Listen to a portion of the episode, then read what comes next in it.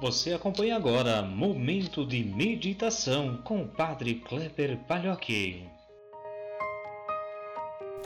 Olá, meu irmão, minha irmã, paz e bem. Hoje, domingo, 13 de dezembro de 2020. Peçamos a Deus que nos ajude sempre a encontrar nosso caminho, a buscar a sua bênção especial nos seus braços. Hoje nós celebramos o terceiro domingo do Advento. O Evangelho de hoje é de João, capítulo 1, versículos 6 a 8 e 19 a 28. Surgiu um homem enviado por Deus, seu nome era João. Ele veio como testemunha para dar testemunho da luz, para que todos chegassem à fé por meio dele. Ele não era luz, mas veio para dar testemunho da luz.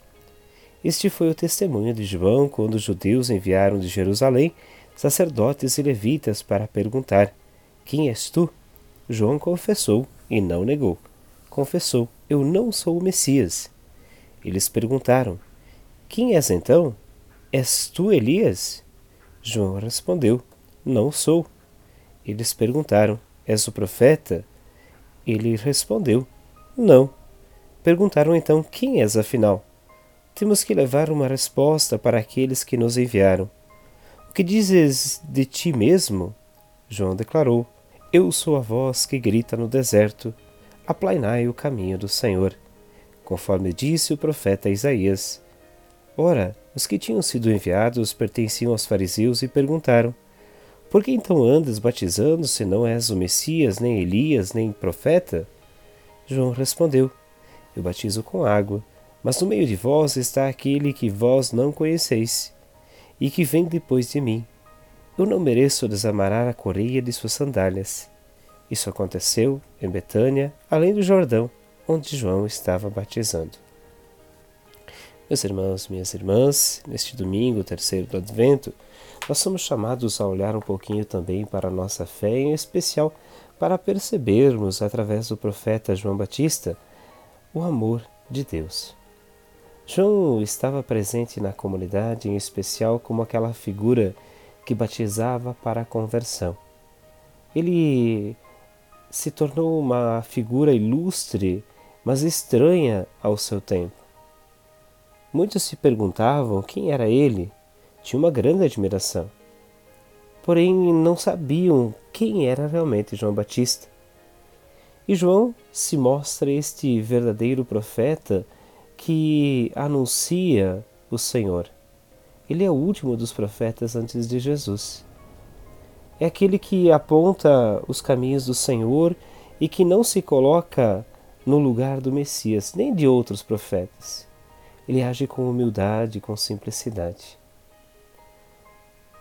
Este novo profeta talvez seja algo que nós também em nosso tempo precisamos refletir.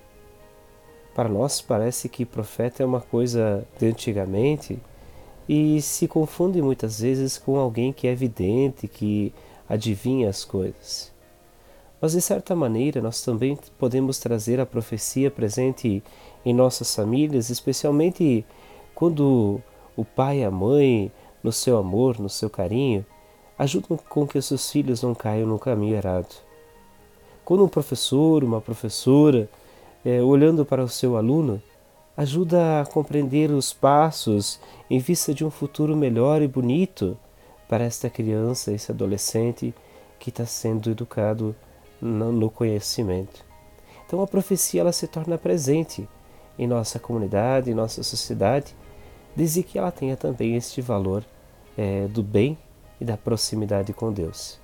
Na Bíblia, a profecia ela sempre carrega três características: o anúncio, a denúncia e o testemunho. Anuncia o mundo novo, o reino de Deus, denuncia as estruturas que matam, que destroem e testemunha essa presença do amor de Deus em sua comunidade. Que nós possamos também nós, em nosso tempo, darmos esse testemunho do amor, da vivência, da fé, da relação com Deus.